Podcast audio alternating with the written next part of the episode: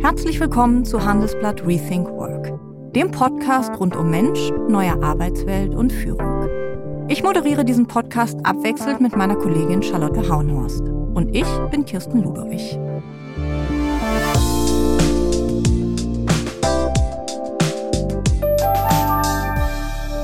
Am Anfang der Coaching-Karriere von Melanie Frohwein steht ein Zusammenbruch. Es ist 1998. Sie arbeitet bei Bertelsmann in der zentralen Managemententwicklung. Sie ist erfolgreich. Und dann, so erzählt sie mir, war mitten im Meeting einfach Schluss. Shutdown. Sie kann nichts mehr hören und sehen, ihr ist schwindelig, Diagnose Burnout. Mir ging es wirklich schlecht, sagt sie. Und man glaubt es ihr sofort, wenn man ihr so zuhört. Aber es sei auch eine Art Befreiungsschlag gewesen.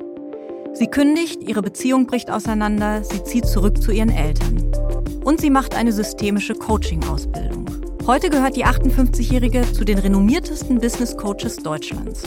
Und ihr Erfolg liegt auch darin, dass sie selbst erlebt hat, wie es ist, tief zu fallen und wieder aufzustehen. Wir reden ganz praktisch darüber, wie Coaching funktioniert und wie man den richtigen Coach findet. Schließlich kann sich jeder oder jede in Deutschland Coach nennen. Und darüber, dass Coaching mittlerweile salonfähig ist, aber immer noch Mut braucht auf beiden Seiten. Und was das alles mit der eigenen Herkunft und Familie zu tun hat. Herzlich willkommen, Frau Frohwein. Grüße Sie, Frau Ludewig. Frau Frohwein, was genau tun Sie? Einfach erklärt. Einfach erklärt. Also, einfach erklärt würde ich sagen, ich unterstütze und begleite Menschen in ihren wichtigen beruflichen Anliegen. Zum Beispiel? Zum Beispiel, es ist ein Konflikt oder die Frage, ähm, soll ich bleiben oder gehen? Also eine Entscheidung. Ja. Oder ähm, ich suche meinen beruflichen Platz. Das mag sich ja im Laufe des Lebens nochmal verändern. Ja. Oder ich habe einen großen inneren, ein inneres Durcheinander mit ganz verschiedenen Stimmen und äh, kann die gar nicht ordnen und brauche ein bisschen Orientierung. Das sind so Möglichkeiten. Es kann auch eine Erschöpfung sein. Mhm. Es kann ein Führungsthema sein. Ähm, es kann dann auch in ganz andere Fragen kommen. Vielleicht kommen wir da später noch hin. Beruflich ist immer der Einstieg jedenfalls. Ja. Ihre Klienten sind ja sehr breit gefächert. Also da unterscheiden Sie sich auch zu manchen Coaches. Ähm, Sie haben Klienten in der Schule, in Galerien, also im Kunstbereich, im Krankenhaus, bis hin klassisch Familienunternehmen, Start-ups, DAX-Konzerne, auch Kanzleien. Warum mhm. ist das bei Ihnen so breit aufgestellt? Also erstmal, äh, ich, ich, die Kategorie heißt ja so Business Coach, nicht? Und vornehmliche sind es schon Unternehmen. Und ähm, das ist deshalb so, weil ich ja immer orientiert bin an den Anliegen der Menschen. Also die Menschen kommen zu mir mit ihren Anliegen und mit ihren Berufen ja. und mit ihren jeweiligen Kontexten. Und äh, meist läuft ja dieses Geschäft äh, über Empfehlung. Ja, und so kann es sein, dass eine Unternehmerin äh, der Anwältin sagt, äh, ich kenne da jemand. Mhm. Oder äh, jüngst ist passiert tatsächlich eine Schauspielerin, die einer Klinikchefin davon erzählt hat. Darüber äh, bin ich aber auch sehr dankbar, muss ich sagen, denn ich finde es sehr interessant, mit verschiedenen Kontexten zu tun zu haben. Und die Anliegen sind dann am Ende auch wahrscheinlich überall auch ähnlich. Genau, die Menschen bringen ihre Anliegen mit und sie können sich vorstellen, Entscheidungsthemen, äh, Konflikte oder auch die Suche, wo will ich eigentlich hin oder will ich das so oder so machen, die gibt es ja wirklich überall, mhm. nicht? Und ich finde eben diese Vielfalt auch bereichernd und ähm, stimmt, es gibt Coaches, die konzentrieren. Heute habe ich einen kennengelernt, der interessiert sich nur oder der fokussiert sich nur auf Kanzleien. Oder es gibt auch Coaches, die arbeiten nur mit den Vorständen. Und ich finde es eben interessant, auch innerhalb einer Organisation mit verschiedenen Hierarchiestufen zu arbeiten. Also es kann durchaus sein, in einem Beratungsunternehmen, äh, da arbeite ich mit der Projektleiterin und genauso mit dem Partner. Mhm. Ne? Mhm. Und auch das finde ich eine Bereicherung. Also am Ende sind es die Menschen mit ihren Anliegen. Mhm. Und äh, ja, und das finde ich ein Privileg, ne? da beraten zu dürfen und damit sozusagen, wir Coaches sind ja in der Regel, ich jedenfalls, Organisationsflüchtlinge. Also das heißt selbstständig und frei und dann eben in die Organisation rein und wieder raus, nicht? Und in dieser Selbstständigkeit zu bleiben. Was ist denn der Unterschied zwischen einem Coaching, sagen wir einer DAX-Managerin oder einem Familienunternehmer und einer Lehrerin? Oder, oder, nicht? Ja, also das erste ist erstmal, äh, der Prozess ist ziemlich ähnlich. Ne? Es geht erstmal darum, wirklich das Anliegen zu verstehen und dann auf dieser Basis zu skizzieren, mit wie viel Sitzungen arbeiten wir. Mhm. Es gibt auch durchaus eine Ähnlichkeit in den Anliegen. Nehmen wir jetzt mal die DAX-Managerin, ja, und die, äh, die Lehrerin, nach der Sie fragten. Durchaus gibt's da das Thema der Erschöpfung, ja, mhm. oder ähm, das Thema, die, die Zielgruppen mögen anders sein. Ne? Die DAX-Managerin hat möglicherweise Konflikte in ihrem Team ähm, oder mit ihrem Vorgesetzten. Das kann die Lehrerin genauso haben mit ihrem Kollegium oder Vorgesetzten oder mit der Schulleiterin, aber eben auch mit den Eltern. Das mhm. heißt, da sind vielleicht Unterschiede in den Zielgruppen. Ähm, grundsätzlich ist es wirklich das Ähnliche, dass es sich immer an den ganz individuellen Anliegen konzentriert. Jetzt gibt es aber einen Unterschied. Äh, bin Ihnen dankbar, dass Sie auch die Familienunternehmer ansprechen. ähm, die Familienunternehmer oder zum Beispiel die Gründer in Start-ups, nicht? Das ist eine andere Organisationsform, denn mhm. die sind natürlich haben verschiedene Rollen inne. Nehmen Sie so ein Start-up, nicht? Das sind eben dann Gründer, sind dann damit auch Gesellschafter, zugleich managen sie und sind in der Regel ja auch befreundet. Das heißt, da ist zum Beispiel, wenn wir das Thema nehmen, Konflikte, ist das eine andere komplexe Dynamik, ne? Ähm, äh, oder in einem Familienunternehmen, äh, wo es letztlich um den Frieden geht in der Familie und das Lebenswerk. Ähm, und äh, und und und ja die ja. Rolle äh, der Tochter, die eine andere ist als die, die das Unternehmen führt. Das heißt, in dieser Komplexität, dieser Rollenvielfalt, da gibt's dann Unterschiede und da werden Konflikte dann anders organisiert, nicht? Mhm, mhm. Sie schreiben auf Ihrer Homepage, dass äh, der Umgang mit Menschen schwierig und kompliziert ist. Das klingt ja erstmal ähm, eher abschreckend. Äh, ist es aber gerade das, was es für Sie interessant macht? Ich interessiere mich wirklich für die Geschichten der Menschen. Damit habe ich ja täglich und das wirklich seit 23 Jahren zu tun. Also es setzt erstmal voraus ein wirkliches Interesse an den Menschen, an deren Anliegen und auch an deren Gewordensein. Das finde ich so ein schönes Wort, nicht? Also und wie man genau, wurde, was man ist heute. Genau, mhm. wie man sozusagen zu dem wurde, was man ist. Mhm. Oder und, wer man ähm, ist. Oder wer man ist oder was man überhaupt tut. Ja. Und das ist erstmal eine Grundvoraussetzung. Und dann finde ich ehrlich gesagt genau das interessant, dass es eben kompliziert und schwierig ist dass es eben nicht vorhersehbar ist. Nicht jeder Fall, jedes Anliegen, jeder Mensch kommt mit seinem ganz eigenen. Und da ist für mich wichtig, in diesem Thema nochmal vielleicht so einen kleinen Ansatz, ich bin ja Systemikerin, nochmal anzuschauen. Es ist eben nicht eine klare Ursache-Wirkung-Beziehung. Mhm. Das heißt, es kann nicht sein, ah, das Thema ist X, ich setze jetzt Intervention Y und dann kommt das Ergebnis Z. Und das ist das Spannende. Und so meinte ich das auf meiner Homepage. Nicht Menschen lassen sich nicht steuern, mhm. nicht es nicht vorhersehen. Gott sei Dank nicht. Wir sind viel zu vielschichtig dafür. Klammer auf, wer ist eigentlich nicht schwierig? Ja, ähm, äh, schwierige finde ich eher das Interessante, wie gesagt. Und da gibt es so einen schönen Satz ähm, aus dem Systemischen, der heißt Kick a Rock versus Kick a Dog. Oder wir können jetzt hier sagen Kick a Human Being. Also wenn ich einen Stein kicke, kann ich genau physikalisch berechnen, wo der hinfliegt. Ja. Und das kann ich bei Menschen nicht. Denn die Reaktion oder auch bei dem Hund, ne, zieht er den Schwanz ein, bellt er oder haut er ab. Mhm. Und beim Menschen ist es genauso, nicht? Gebe ich ein kritisches Feedback, ähm, ist die Frage, gibt es danach einen Konflikt? Gibt es danach eine wirkliche Verunsicherung und Irritation? Gibt es danach sogar vielleicht eine Vertiefung der Beziehung? Das alles hat ja immer zu tun, auch nochmal mit der ganz eigenen inneren Verfasstheit. Ne? Und auch wieder, wenn man systemisch schaut, mit dem Kontext, mit der Beziehung, mit der Erfahrung miteinander. Ne? Systemisch gucken wir immer nicht auf Einzelne und auf Phänomene, sondern immer auf die Beziehung, auf das Wechselseitige. Und das ist einander und gegenseitig sich bedingend. Und das macht es so spannend, ja. Mhm. Und vielleicht noch ein allerletzter Satz.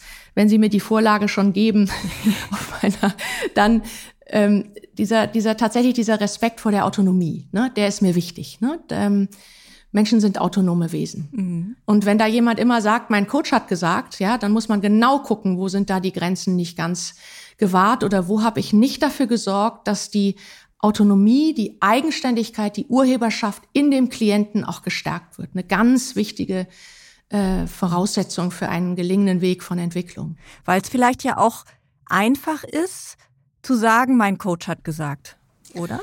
Ja, das kann auch einfach sein und es kann, genau, dann komme ich eben nicht in die eigene Verantwortung für mein Tun. Ne? Sie werden äh, überrannt mit Anfragen für ein Coaching. Warum ist die Not bei vielen Menschen und vor allen Dingen auch bei vielen Führungskräften, in welchen äh, Branchen äh, auch immer, so groß? Also erstmal würde ich gerne sagen, tatsächlich, das ist nicht nur mein Phänomen, sondern viele Kollegen, denen geht's ähnlich. Ne? Ja. Es gibt, äh, habe ich nochmal geschaut, äh, beim Bundesverband Coaching war eine Auflistung von 9000 Business Coaches. Sie können sich also vorstellen, wie viele Unternehmen, wie viele Menschen gibt es mit Anliegen. Ne?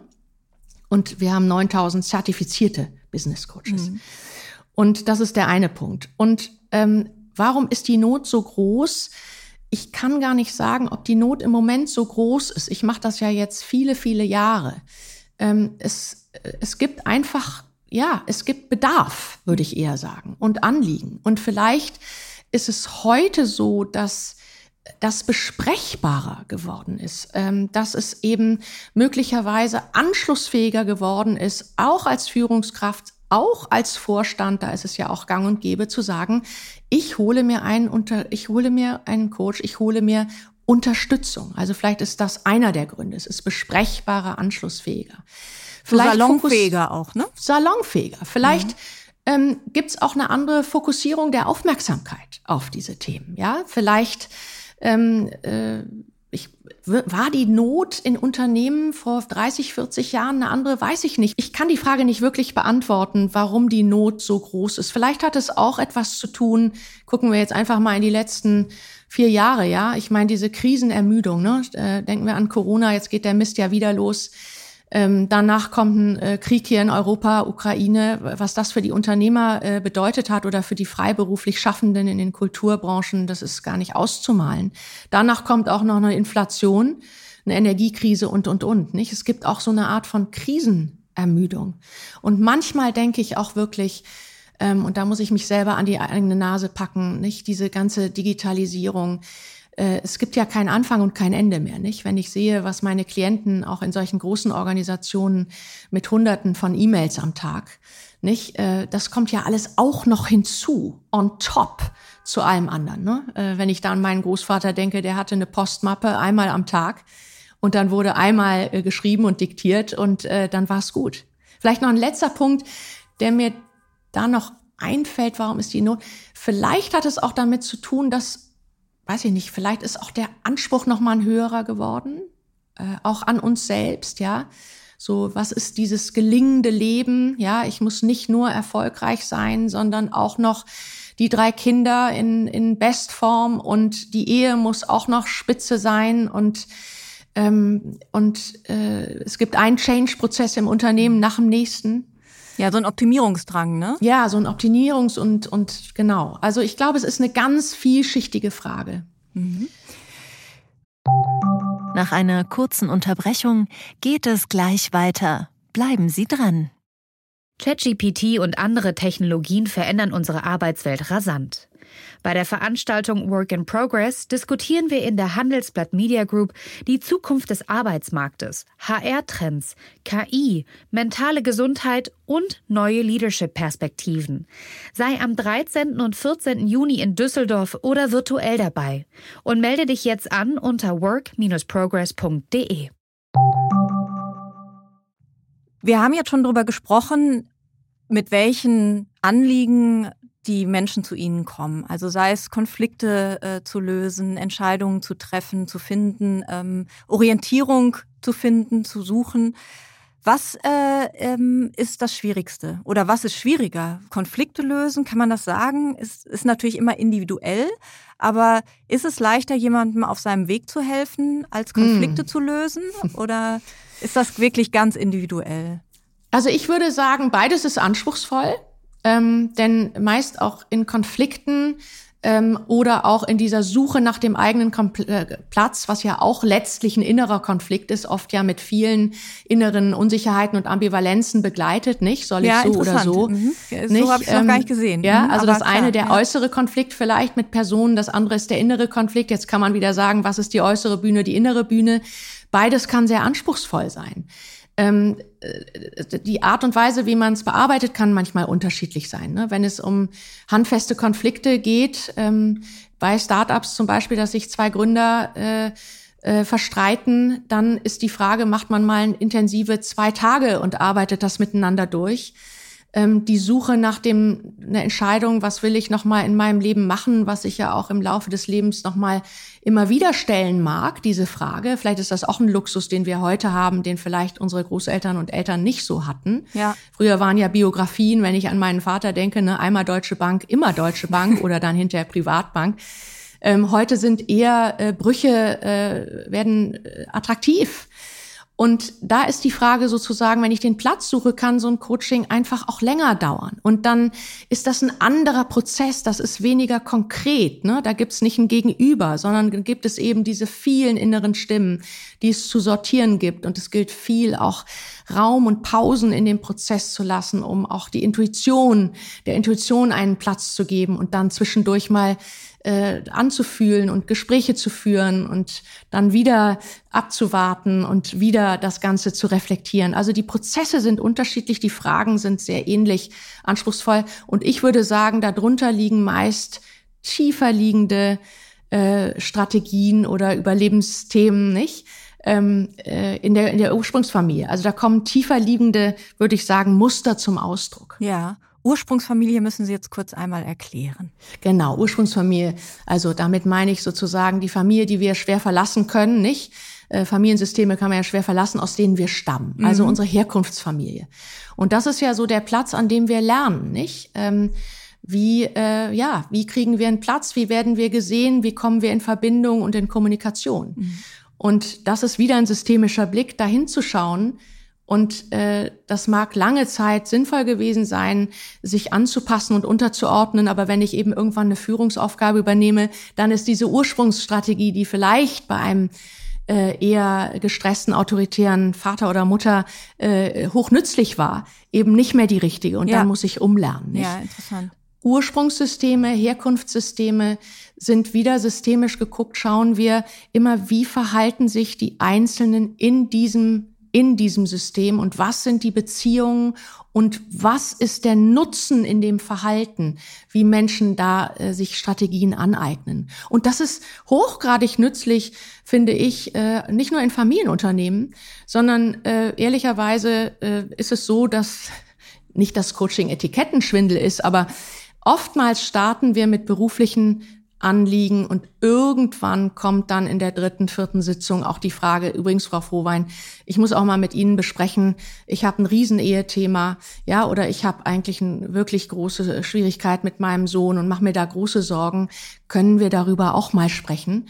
Und da finde ich es eben einfach immer wieder auch, oder das danken mir die Klienten, dass da auch ein Blick möglich werden kann, ähm, wenn man eben auch mal den Blick ins System wagt. Ja. Und wenn man dann eben so guckt, wissen Sie, wenn so ein Kind auffällig wird, wieder um den systemischen Grundgedanken zu nehmen, und das kann man genauso auch über, auf das Team übertragen in den Unternehmen, wenn ein Kind auffällig wird, eben nicht nur auf das Kind zu schauen, sondern auch auf die Stimmung in der Familie, auf die Beziehung der Eltern, die, die Kommunikation der Eltern untereinander zu den Kindern oder übertragen wieder auf den Kontext hier, mhm. nicht?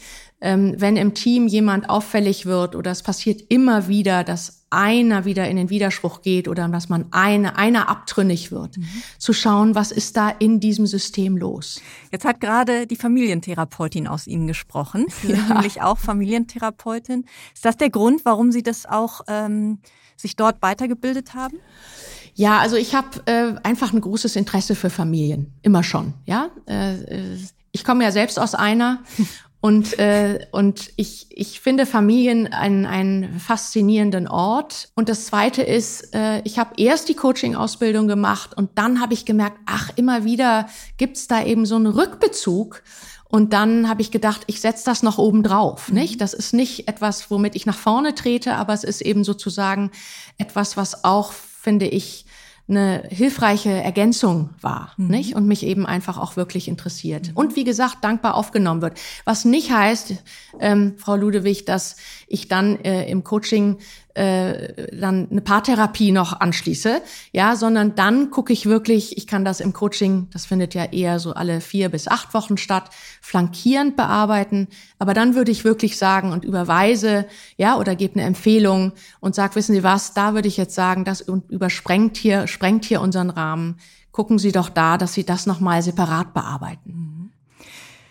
Nochmal zurückzukommen auf Ihre Klienten, vor allen Dingen auch Führungskräfte. Sie haben schon gesagt, ähm, die Vielzahl an Krisen, die Aufgaben werden immer größer, die ähm, Anforderungen werden auch immer mehr, die an äh, Führungskräfte auch gestellt werden, im Speziellen jetzt. Ähm, die tragen ja generell eine enorme Verantwortung, einen großen Druck, der auf ihnen lastet, ein unmenschliches Arbeitspensum in Teilen. Das kann man ja nur in Teilen reduzieren. Ne? Also diese, das kann man nur in Teilen von jemandem mhm. nehmen. Wie, mhm. wie hilft man denen trotzdem? Naja, es ist erstmal wichtig zu gucken, was ist denn eigentlich, das ist ja sehr subjektives Empfinden, was ist denn der Stress oder dieser Druck, ja? ja. Was ist das denn genau? Manchmal ist ein wesentlicher Teil des Coachings wirklich eine gute Klärung, mhm. eine gute Orientierung. Äh, zu gucken, ist es, dass ich mich nicht gut abgrenzen kann, dass ich einfach zu viel auf meinem Tisch habe? Ist es doch eher, dass ich nicht ganz mehr am richtigen Platz bin? Ist es, dass ich kein, mich nicht ausreichend gesehen fühle von meinem Vorgesetzten, der mir eine Aufgabe nach der anderen gibt? Also es ist erstmal wichtig zu schauen, was ist denn eigentlich dieser Stress? Subjektiv mhm. empfundene Stress. Und dann ist es wichtig, wie hilft man so jemandem, war Ihre Frage, richtig? Genau.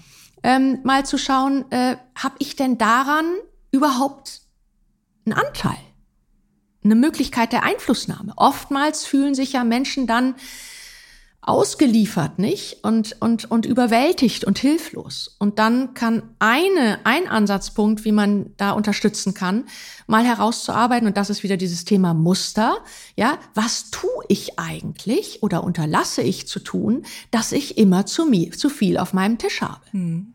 Oder dass ich immer wieder in diesen Konflikt laufe?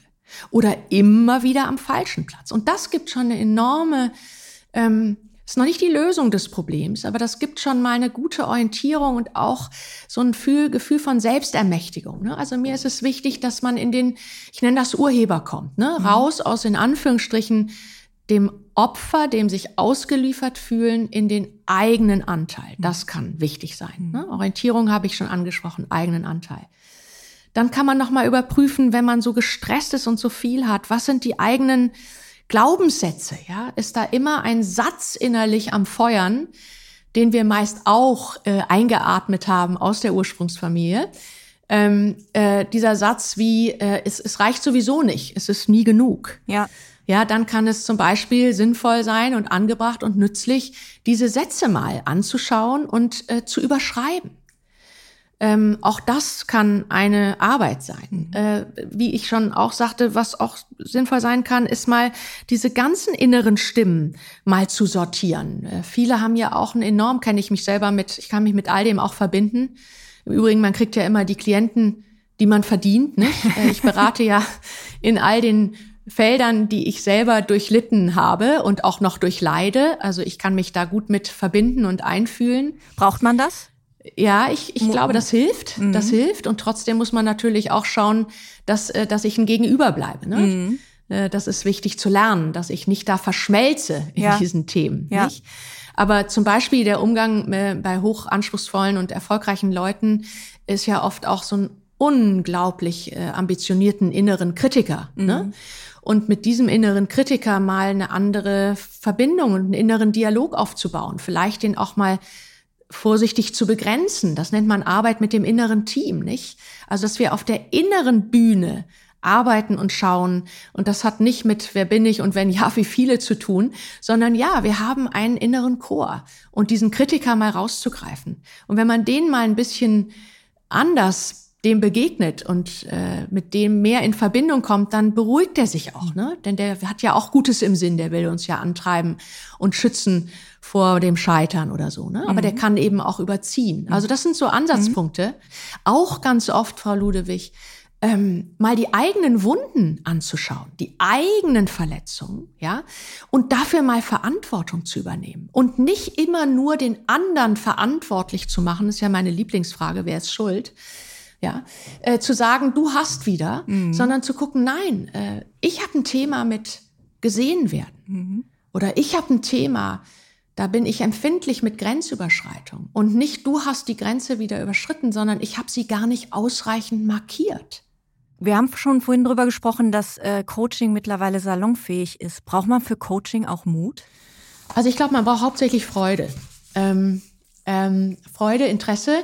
Äh, ja, ich würde sagen auch Mut. Also tatsächlich, ähm, es gibt, ich höre das von meinen Klienten, nicht? Die sagen, Frau Hohwein, äh, es ist gut, dass Sie auch Fragen stellen, aber Gott sei Dank stellen Sie nicht nur Fragen, sondern sie sagen auch mal, so geht das nicht oder setzen mal eine Grenze oder geben auch mal ein kritisches Feedback. Mhm. Ja, es gibt ja auch diese Situation oder ähm, äh, und und wagen auch wirklich mal ja zu konfrontieren mhm. Und ähm, das oder geben auch mal einen Rat. Ich gebe auch mal einen ungefragten Rat mhm. und das kostet schon auch Mut, ja und zugleich ähm, Aber auch Mut ja auf der anderen Seite, ne?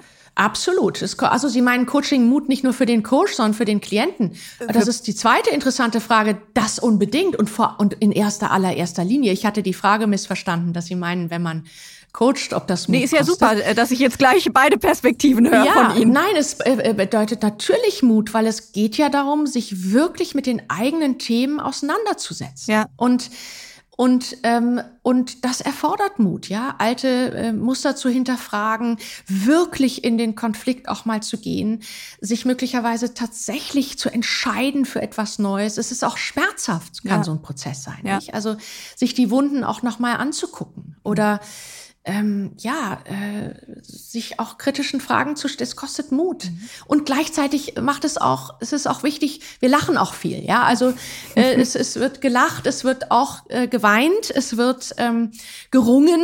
Dürfen Sie körperlich werden? Also dürfen Sie jemanden anfassen? Machen Sie das? Also legen oh, Sie mal eine Hand eine auf oder interessante äh, Frage. Wenn ähm, jemand anfängt zu weinen, das ist ja so ein natürlicher Instinkt. Ja. Ähm, Nein, das tue ich nicht. Also das ist ein, äh, ich finde das eine sehr interessante Frage. Ähm, also das erste ist erstmal, wenn jemand anfängt zu weinen, weil gerade eine Trennung, eine Kündigung, ja, oder etwas wirklich ein Projekt vor die Wand gefahren ist oder wirklich äh, eine existenzielle Wunde aufbricht. Und ich dann wiederum auch sage, wir gucken uns sie an und zugleich, ja, äh, wäre es auch sinnvoll, das nochmal an anderer Stelle anzuschauen. Dann, und da gibt es tatsächlich jetzt mal Tränen, nehmen wir das mal dann ist es aus meiner Sicht wichtig, natürlich in der Empathie und in der Verbindung zu bleiben. Aber es hilft nicht, wenn ich jetzt auch anfange zu weinen. Mhm. Dann bin ich kein Korrektiv mehr und kein Gegenüber. Ich fühle mit, also ich kann das, das, ich, das ne, die Ebenen der Empathie mit verstehen, mitfühlen und dann wiederum einen Anschub geben. Manchmal reguliert sich das durch die Präsenz des Gegenübers. Ja. Ähm, und natürlich gibt es die Mehrzahl meiner Klienten, die sagt, Frau Frohwein, äh, wir sprechen doch hier nicht über Gefühle. Ja, das sind ganz kluge, sehr kognitiv orientierte Menschen. Aber es ist eben auch wichtig, dass wir nicht nur denken, denn Veränderung passiert nicht im Denken. Das kennen wir alle. Ne? Wir haben Dinge verstanden, wir kommen nicht in die Veränderung. Ich muss auch ins Fühlen kommen und ich muss vor allen Dingen ins Spüren kommen. Ja? ja. Entscheidungen passieren nicht im Denken mit Plus-Minus-Listen, sondern ich brauche einen Impuls ja. aus dem Körper. Ja. Das heißt, mir ist es zunehmend ein Anliegen, dass die Klienten ihren Körper mit in ihr Gewahrsein nehmen. Ne? Ja. Ja, das kenne ich. Ähm, ich bin äh, äh, perfekt im Pro-Kontra-Listen machen, wenn ich vor Entscheidungen stehe. Am Ende des Tages trifft aber mein Bauch die Entscheidung. Ganz genau. Und da ist es, dieses Spüren, ja. nicht? Wie finde ich ihn denn eigentlich, den richtigen Coach? Ja, also wie finde ich ihn? Also in der Regel äh, finde ich ihn über Empfehlung. Mhm. Und ähm, ich finde ihn dann, indem ich, äh, wenn ich ihn gefunden, also wenn ich mal den ersten Kontakt habe, dann habe ich das erste Gespräch und dann gucke ich, ob das schwingt, ne, mhm. gegenseitig. Und ob ich mich auch als Gegenüber gesehen und gehört fühle. Und ob ich als Klient oder Klientin das Gefühl habe, der oder die da gegenüber hat mich verstanden und wirklich auch sieht mich. Und es passiert sowas wie ein Impuls in Veränderung. Das muss schon ganz am Anfang passieren. Dass es so einen kleinen Impuls gibt, ah, oder so, eine, so ein, so ein Vertrauensgefühl, so ein Zutrauen in, da könnte eine Veränderung stattfinden. Denn darum geht's ja im Coaching. Ne? Es ist ja auch was, was nicht geschützt ist als Begriff. Ne? Genau, das ist noch ein weiteres jeder Thema. Coach nennen. Ne? Absolut, das ist, jeder kann sich Coach nennen, da sage ich gerne nochmal was zu, nicht? Aber wir, wir werden nicht gefunden im, im Netz und äh, es ist ja ähnlich wie bei so einem Anwalt oder beim guten Therapeuten oder ne, Arzt, da frage ich ja auch, kennst du da jemanden? Und so geht das eigentlich. Und dann kann man noch mal gucken, wenn, dann kann man hinterher noch mal schauen und guckt vielleicht noch mal auf die Website ne, und schaut noch mal, aha, was ist da so ein Werdegang, was sind da so die Ausbildungen. Ich finde auch Ausbildungen sind nicht nur das A und O, es geht auch um wirklich wieder diesen, diesen Weg des Menschen. Ne? Hat der auch mal in einer Organisation gearbeitet, wenn der mich berät als jemand, der ich in der Organisation bin? Ähm, äh, was hat der für eine Lebens, was hat der für einen Lebensweg? Was, was sind auch die Ausbildungen? Gibt es Unterschiede? Ne? Manche sind dreitägig und manche sind äh, dreijährig ne, auch da zu schauen, äh, wie finde ich den richtigen Coach. Manchmal ist es auch sinnvoll, hinterher zu überprüfen, gibt es da irgendeine Listung vielleicht in einem dieser Verbände, nicht, mhm. dass da eine, eine, eine Zertifizierung ist. Aber das ist nicht das, das Erste. Mhm. Ich finde ihn wirklich über Empfehlung. Mhm. Und wie läuft dann ein Coaching ab? Sie haben schon gesagt, ähm, Vorgespräch, ähm, dann äh, verschiedene Sitzungen. Wie lange dauert's auch, also wenn man so einen Coachingplan jetzt mal entwickeln würde? Ja, also wie läuft das ab? Also wie gesagt, es geht erstmal darum, dass man äh, überhaupt äh, jemanden findet, dann schreibt man den in der Regel an, äh, dann äh, kriege ich eine E-Mail, dann beantworte ich die, dann verabreden wir uns, wenn ich mich mir zutraue, dieses Anliegen äh, zu bearbeiten. Das muss ich ja auch nochmal schauen, nicht? Also wenn da einer zum Beispiel schreibt, er ist im großen Burnout, dann, dann, dann ist das ein Anliegen, was ich gar nicht annehme. Ne? Dann mhm. sage ich, da musst du erstmal in eine Klinik. Ne? Das kann ich nicht machen, das ist mir zu groß. Oder es ist ein strukturelles Thema. Äh, ein strategisches Thema oder oder. Also ich muss erstmal gucken im Vorge in diesem in dieser E-Mail traue ich mir das zu. Dann machen wir ein Vorgespräch und dann kommt ein ganz wichtiger Teil in diesem Vorgespräch eben schwingen wir und verstehe ich in Ansätzen den Auftrag. Mhm. Und dann kommt, das gibt's ja auch in der Therapie, die sogenannte erste Sitzung. Ja, in der Therapie gibt's ja so probatorische Sitzungen. Und ich mache immer eine und danach wissen wir, ob wir miteinander arbeiten können. Und da ist es wichtig zu klären, wer will was von wem. Mhm. Ja, sitzt da eigentlich der Auftraggeber oder ist das jemand, der geschickt ist? Und dann geht es schon an die erste Arbeit in diesem, damit die schon so eine kleine Arbeitsprobe, damit wir gegenseitig sehen, geht das, ne? Dieses Mitschwingen und Gegenschwingen. Und dann gibt es, ich nenne das Hausaufgaben, kleine Hausaufgaben zwischen den Sitzungen. Äh, ich lasse dann auch erstmal nach so einer ersten Sitzung Zeit, nochmal zu überlegen, ob das gut war. Manchmal, also ich frage immer danach, wie geht's Ihnen jetzt? Haben Sie das Gefühl, wie geht's mir? Wie ging's uns mit der Sitzung? Und dann lasse ich nochmal ein bisschen Zeit und dann gibt's die Entscheidung. Und dann ist es unterschiedlich, Frau Ludewig. Ja, ein akuter Konflikt kann manchmal äh, in drei, vier Sitzungen zu bearbeiten sein. Mhm. Äh, wie gesagt, der Werdegang, wenn ich einen neuen Platz suche, ist ein längerer Prozess. In der Regel, ja, in der Regel kann man sagen, sind es sowas wie acht Stunden. Das kann man so aufteilen in ne, entweder vier Sitzungen A2 oder jetzt zunehmend arbeite ich auch digital in mehrere anderthalbstündige Sitzungen. Ähm, ich halte viel von Präsenz und bin selber sehr erstaunt seit Corona eben auch, dass auch das Digitale erstaunlich gut äh, funktioniert. Ja, das ist auch etwas, was wirklich auch funktioniert. Ja, äh, wenn ich dann mit anderen Methoden arbeite, wie zum Beispiel mit inneren Anteilen, dann äh, das klingt jetzt erstmal komisch, aber auf verschiedenen Stühlen, dann ist es hilfreich, dass ich die Person in einem Raum sehe. Da kann ich auch nochmal anders spüren und wahrnehmen. Ähm, oder eine Aufstellung mache. Sie werden mir jetzt sicher nicht Ihr Honorar verraten, aber was kostet so ein Coaching eigentlich, so im Durchschnitt? Vor, vor drei Jahren äh, war mal so eine Erhebung meines Verbandes, des Deutschen, Deutschen Bundesverbandes Coachings, da haben die gesagt, äh, durchschnittlich, durchschnittlich sind es 100, weiß ich nicht, irgendwas 80 Euro. Ne? Es gibt aber pro, durchaus pro auch Sitzung, durchschnittlich also pro, Stunde, pro Stunde. Nicht pro, pro Stunde. Sitzung, ne? Stunde. Mhm. Und das ist so ein Durchschnittssatz gewesen. Der wird jetzt bestimmt ein bisschen höher sein. Ne? Das war 220. Ähm, ich würde sagen, da gibt's, äh, das geht nach oben weiter ne? und ist nach oben ziemlich offen. Also es gibt auch Stundensätze von 500 bis 750 bis 1000 Euro. Mhm. Ne? Ja, und es kann auch wirklich kontextabhängig sein. Es ist auch anliegenabhängig manchmal. Es ist auch abhängig davon, was ist die Erfahrung äh, des Coaches. Nicht? Da gibt's ja so einen herrlichen Satz, hat mir neulich ein Klient erzählt, der war äh, empört darüber, dass er über eine halbe Stunde anwaltliche Beratung äh, viel Geld zahlen musste. Und dann sagte er, hören Sie mal, wir haben doch nur eine halbe Stunde. Und dann sagte, hätte der Anwalt gesagt, also so ist das, das Sagen, äh, hören Sie mal, da sind 23 Jahre Erfahrung drin. Ja. Ne? Also das ist sehr unterschiedlich. Und ich finde es wichtig, also Coaching kostet Geld. Und es ist ja auch die Frage, die wichtige Unterscheidung, bin ich Selbstzahler? Äh, Zahlerin oder äh, sponsert mir das meine Firma? Das mhm. macht ja einen großen Unterschied. Ja. Und ich arbeite auch sehr gerne mit Selbstzahlern, ja, die wirklich auch, die haben dann nochmal einen anderen Anspruch da drin, einen anderen Biss da drin. Ja, und es ist auch wichtig, dass der Coach auch guckt, so was ist so sein Wert. Auch das ist wichtig, ne? Und es gibt auch Kollegen, die sind runtergegangen äh, in bestimmten Zeiten und das hat dann auch, haben mir Klienten erzählt, auch verunsichert, mhm. dass die gesagt haben, das ist irgendwie komisch, mhm. ja. Äh, also das braucht so eine so eine Übereinstimmung und und, und ich habe noch mal so Ihre Frage im Kopf, ne? Mit diesen äh, jeder wird Coach. Darf ich das noch mal aufgreifen, weil das ist so ein Satz, der mir natürlich oft begegnet und der mich auch manchmal ärgert. Ja, also jeder wird Coach. Da ist sowas. Oder Sie haben gesagt, jeder kann Coach werden. Und ja, wir sind einfach nicht reguliert. Ja, umso wichtiger ist es, ähm, gut hinzuschauen und und den Anspruch an sich selber kann ich gar nicht groß genug halten. Und zugleich, wir brauchen wirklich so viel mehr gute Coaches. Wir haben nur 9000 Business Coaches. Ja. Ja, denn dann passiert es, dass Menschen monatelang warten müssen. Sie sprechen ja immer wieder davon, Verbindungen zueinander aufzubauen. Wie schwer beziehungsweise leicht fällt Ihnen das? Gibt es Klienten, bei denen das viel schneller geht als bei anderen? Es gibt sicherlich Unterschiede, nicht? Also grundsätzlich würde ich sagen, das gehört ja wirklich zu meinem Haupthandwerk, nicht? In Verbindung kommen. Ich würde auch sagen, dass in die Verbindung kommen, eine sichere Verbindung bauen, ist das A und O, ja?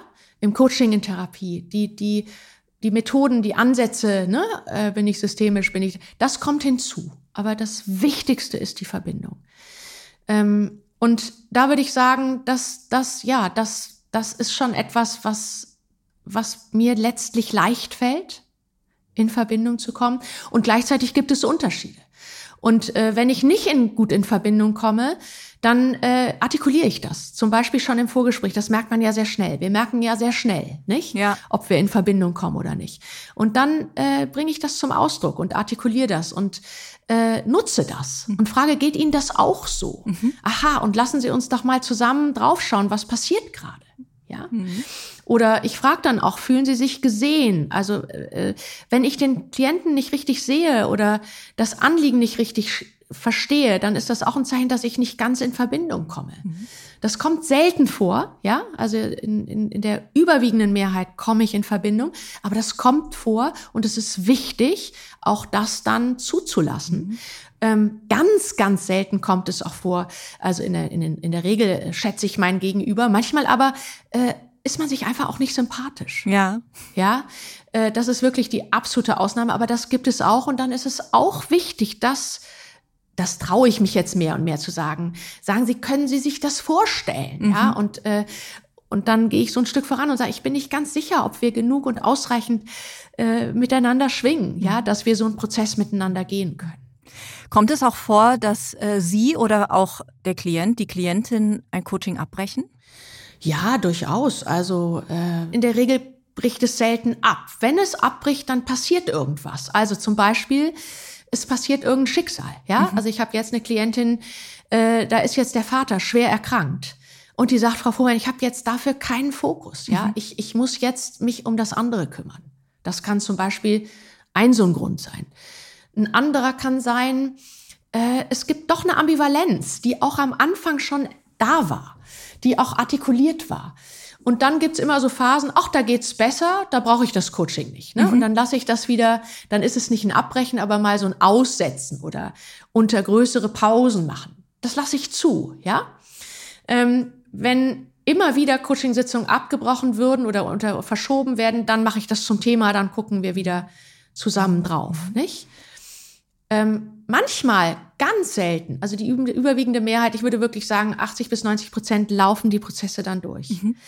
Manchmal gibt es das auch, dass der Klient oder die Klientin nicht zufrieden sind mit ihrem eigenen Fortkommen. Mhm.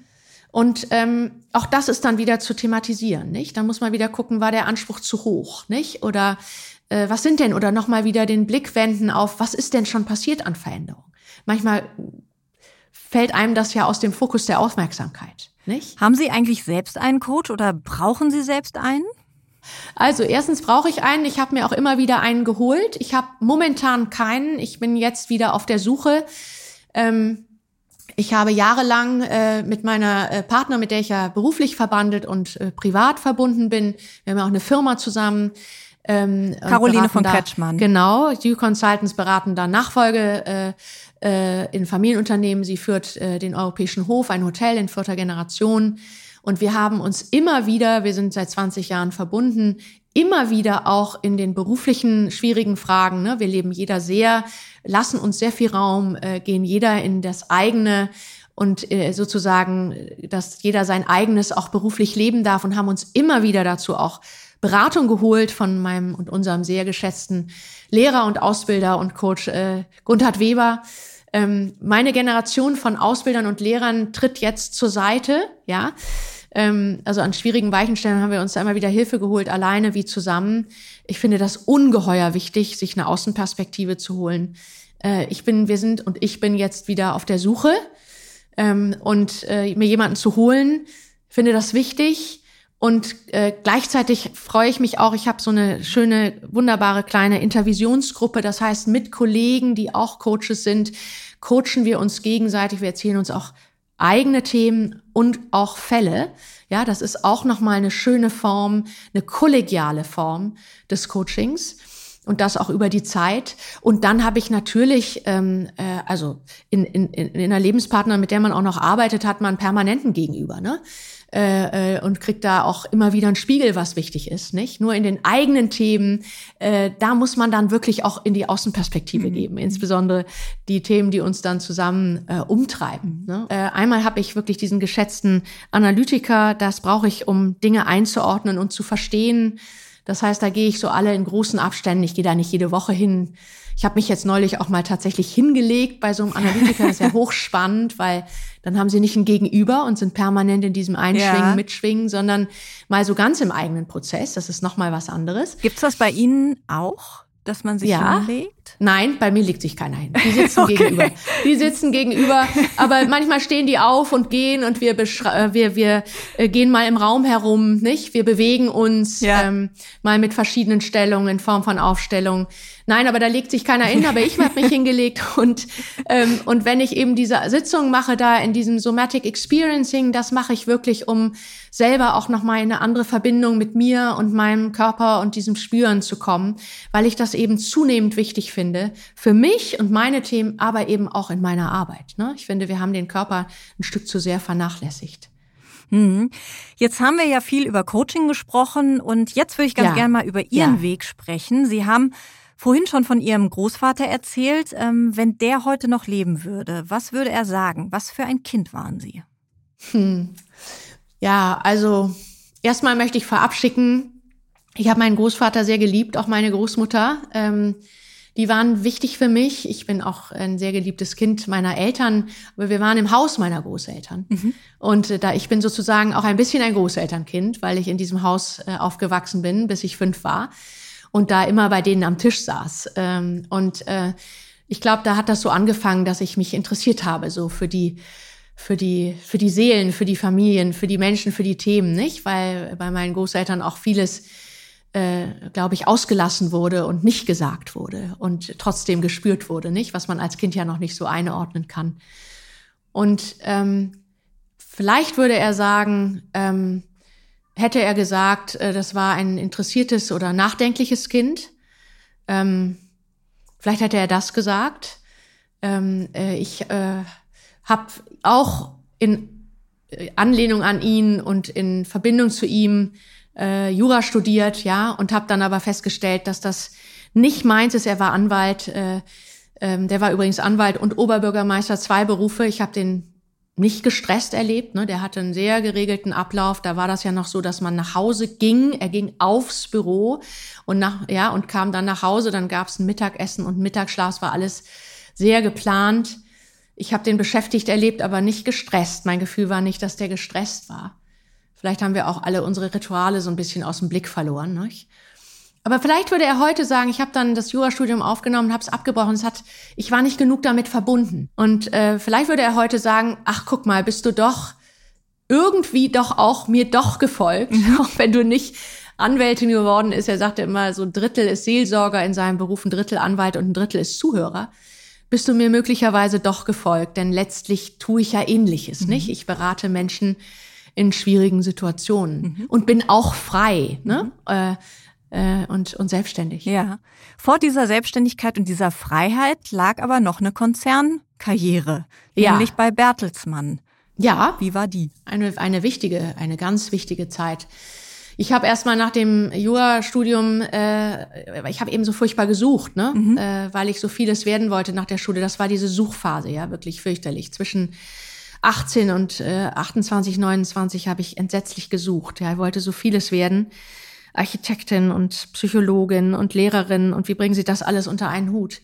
Und dieses Bertelsmann war, ich habe mich dann schließlich für Kommunikation und, und, und Psychologie entschieden und, und Bertelsmann war, das war so wie, was war wie so ein, endlich, ja, endlich äh, bin ich am guten Platz. Mhm. Ja, das fing schon vorher im Praktikum damals bei der Bayerischen Vereinsbank an, das war auch in der Personalentwicklung, dass ich so spürte, äh, das ist hier wichtig, hier kann ich was tun. Meine Aufgabe war, eine tolle, ja, äh, Talente in dieses Haus zu holen. Also ich durfte an Stiftungen fahren, äh, zu Stiftungen, zur Studienstiftung. Ich durfte an tolle Unis fahren und äh, äh, interessante Leute interviewen und kennenlernen und in diesen in dieses Unternehmen bringen und äh, eben nicht Löcher stopfen. Also wir hatten nicht eine Liste, wen wir finden sollen, sondern wir durften Historiker, äh, Politologen, ähm, ja, äh, in dieses Haus holen und Biologen und äh, das hat mich ganz doll hat mich ganz doll berührt. Also das ist schon ein Teil von mir, dieses, ne, wo, wo, wo, eigene Geschichte, ne? Mhm. Wo, wo ist mein Platz? Äh, was kann ich, was will ich, wo passt das? Und insofern war das erstmalig so ein Gefühl von, nach dieser, nach diesem Praktikum bei der Bayerischen, also ein Ankommen und so eine Freude, eine Tiefe und zunehmend dann auch der Wunsch, auch die Menschen noch mal stärker zu begleiten. Ne? Also ich würde sagen, es war das Fundament. Mhm. Und es war natürlich auch, wissen Sie, in den 90er Jahren, Mitte der 90er war Bertelsmann eine unglaublich spannende Firma. Ja. Äh, ähm, ich meine, das war auch ein kleiner Vorstandsstab. Wir waren da sehr exponiert. Äh, und äh, ich war eine kleine Referentin, ja, und ich durfte da und musste da einmal im Monat vorsprechen, ja, mit den großen Talenten in, in diese großen Vorstandsbüros mit drei Doppelsekretariaten äh, da durchlaufen. Das war aufregend und auch da zu sehen, ja, wie funktioniert Führung, wie werden Organisation, wie werden Konflikte da organisiert, wie läuft das in so einer Organisation? Ganz wichtige Voraussetzung heute für mich, wenn ich Menschen in Organisationen begleite, wie Führung geht. Ich habe ja viel Führung beobachtet und tue es ja heute die ganze Zeit. Ne? Also es war mein Fundament und, und es war dann aber auch für mich schwierig. Ich bin ja nach viereinhalb Jahren äh, da zusammengebrochen. Also ich wäre da nie rausgegangen, glaube ich, fürchte ich. Ja, ich äh, kann mich immer nicht gut trennen. Ja. Äh, ich habe das da eher an meinen Körper, glaube ich, delegiert. Ich würde sagen, nach drei Jahren hatte ich eher ein Interesse, äh, nochmal an eine andere Stelle in diesem Unternehmen zu gehen, nämlich da schon Coach zu werden. Mhm. Ja. Und da gab es aber nur einen internen, der ist es, glaube ich, bis heute, den schätze ich auch. Und ähm, da, das, das, das funktionierte nicht. Und irgendwann habe ich dann wirklich, bin ich wirklich zusammengebrochen. Ich würde heute sagen, ich war nicht mehr ganz am richtigen Platz. Es war auch was in der Struktur nicht ganz gut, ja. Ähm, es war einfach zu viel. Ich hatte auch keine Möglichkeit, ich habe nicht gut Grenzen gesetzt, ich habe nicht gut auf meine Bedürfnisse geachtet. Ähm, auch damals war eine Fernbeziehung, bin immer durch die Gegend äh, gefahren. Ja, es war einfach schlicht zu viel. Ich, es war eine wichtige Erfahrung, dieser Zusammenbruch. Ich würde wirklich heute auch sagen, deshalb war Bertelsmann so wichtig, ohne das wäre ich nicht in die Selbstständigkeit gegangen. Was äh, ist nach diesem Zusammenbruch passiert? Also ich glaube, Sie sind ja, ähm, haben Sie im Vorgespräch auch gesagt, im, im einem Meeting dann. Ja, mitten im Meeting. War einfach Schluss. Ja, Shutdown. Also ich konnte nicht mehr hören. Ich hatte dann in dem Meeting Hörsturz, also kein Gehör mehr. Ich konnte auch sowieso schon, das waren natürlich alles viele Symptome, die sich vorher angekündigt haben, über eine Zeit lang, über eine Zeitspanne schon von einem Jahr. Ich habe diese Symptome äh, versucht zu ignorieren. Das fängt ja an mit Schlafstörungen, nicht? Äh, konnte schon nicht mehr schlafen und dann ewig eine verstopfte Nase und äh, ganz viele Anzeichen, ja. Und äh, das ist übrigens heute auch, wenn Menschen damit kommen, da habe ich eine Witterung, ja. Da sage ich, ich musste aufpassen und muss die Symptome lesen lernen, muss damit einen Umgang finden und muss eher das als nützliche Rückmeldung nehmen. Ähm, also es gab viele Anzeichen und ich habe eben immer diesen inneren Satz gehabt, ich muss weitermachen, ich muss fun funktionieren, äh, es muss irgendwie weitergehen, ja, und bin da drüber hinweggegangen mhm. und hatte da keinen guten Umgang mit mir. Und dann war eben mitten in diesem Meeting wirklich Schicht im Schacht. Und das Interessante ist, es war eigentlich auch ein Stück eine Befreiung oder auch tatsächlich etwas, es war fürchterlich und es war wirklich, mir ging es wirklich ganz schlecht, mir war auch schwindelig und all das. Also ich konnte wirklich, äh, musste wirklich raus, ja. Und es hatte aber auch was, äh, ja, wie, wie so ein, auch auf ganz komische Art und Weise, wie auch was Richtiges und Stimmiges und, äh, und wie so eine Art Befreiungsschlag auch, ne? Mhm, mh. Und, ähm, und ich habe dann wirklich ein Jahr Auszeit genommen. Ich habe noch ein bisschen darum gemacht und habe mir gedacht, ach, vielleicht kann ich noch mal zurück und ne und äh, war auch immer das Interesse daran, dass ich bitte doch zurückkäme. Und ich habe immer wieder gemerkt, nein, ähm, es erschöpft mich immer wieder, ja. Und was ist das? Und äh, und ähm, ja, und dann habe ich, es gibt ja auch manchmal was, was in den Strukturen nicht gut ist. Ne? Mhm. Und ich habe sehr gut zusammengearbeitet mit meinem damaligen äh, Chef und Kollegen. Wir sind auch bis heute verbunden.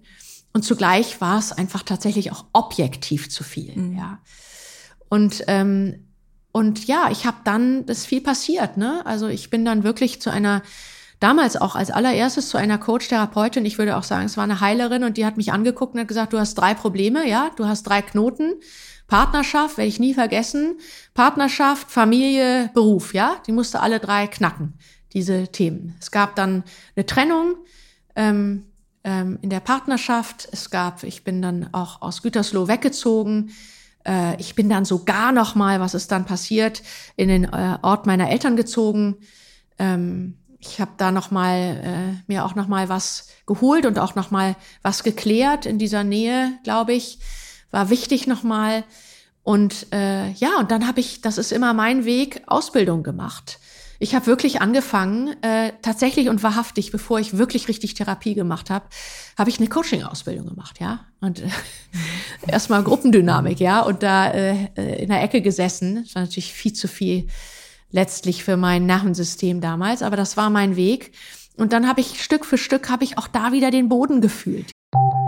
Nach einer kurzen Unterbrechung geht es gleich weiter. Bleiben Sie dran.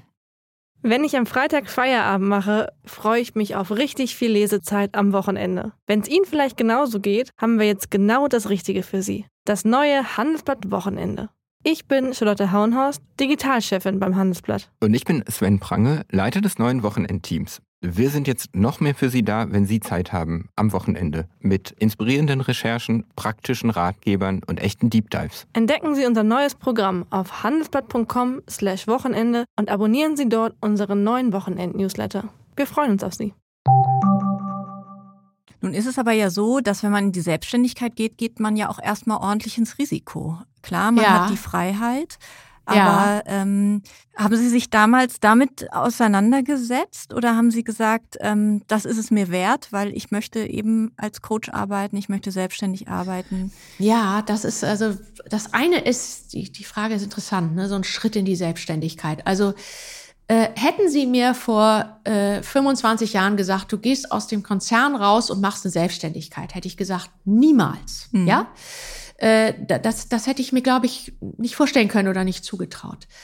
Ähm, aus heutiger Sicht war es ganz klar und stimmig. Es war gar nicht, auch damals, als ich dann den Schritt, das sind ja Prozesse, die man geht, ne? Es war gar nicht wirklich letztlich eine Frage, sondern ich wusste, als ich diese Ausbildung gemacht, das ist mein Weg. Ich habe es ja auch schon bei Bertelsmann gespürt, mhm. letztlich schon damals bei der Bayerischen Vereinsbank. Es ging ja immer um, ne, was können Leute und wie kann ich die begleiten, Diagnostik und Entwicklung. Und es war eigentlich ganz klar. Und wissen Sie, ich habe ja nicht angefangen mit einer riesen Investition und einem riesen Maschinenpark aufgebaut mit einem unglaublichen Investitionsvermögen, sondern ich habe angefangen mit einem ersten Mandat. Mhm. Und irgendwann kam das zweite Mandat. Und irgendwann kam das dritte Mandat. Und ich habe angefangen mit Einzelnen und irgendwann kamen Teams dazu und dann habe ich mir da noch was draufgeholt und habe assistiert viel mit Gruppen. Ne? Wie geht das eigentlich mit Teams? Ne? Und wie macht man das mit Teamentwicklung? Und dann kam irgendwann, konnte ich das Diagnostische, also wer kann was, ne? Dann gab es Auftraggeber, die haben gesagt, Mensch, du hast doch bei Bertelsmann Diagnostik gemacht, wer kann was? Mach das doch mal hier für die Teams. Wie, wie haben die sich aufgestellt, bevor wir hier investieren? Dann habe ich da so ein, die Arbeit gemacht mit einer langjährigen Klientin und Kundin, so die, ne, die Anfänge der Startups, wollen wir da investieren in den 2000er Jahren, ne, 2001. Und dann ist irgendwann gewachsen, dass ich, dann bin ich in Familienunternehmen gekommen, schließlich auch durch meine Partnerin. Und so ist das, wissen Sie, über Empfehlungen gewachsen, gewachsen. Und es war dann eigentlich ein ganz stimmiger, organischer, richtiger Schritt. Und immer wieder mit jedem Schritt, was hinzukam, auch immer wieder verbunden mit wirklich ordentlichem Respekt. Zum Schluss, Frau Frohwein, was ist eigentlich ein richtig guter Tag für Sie? Ein guter Tag. Also erstmal fängt ein guter Tag, und Gott sei Dank war das heute so, der fängt äh, erstmal an, wenn ich gut geschlafen habe. Mhm. Dann freue ich mich über zwei gute äh, Begegnungen und Coachings, wenn die am Tag stattfinden. Das ist einfach wirklich ist bis heute eine große Freude für mich, wenn das gelingt, ja. Und ähm, dann ist ein guter Tag, auch wenn es nicht zu viel Termine gibt. Mhm äh, dass es auch Räume dazwischen gibt und Pausen. Ja, ähm, ich gehe wahnsinnig gerne spazieren, auch durch Berlin.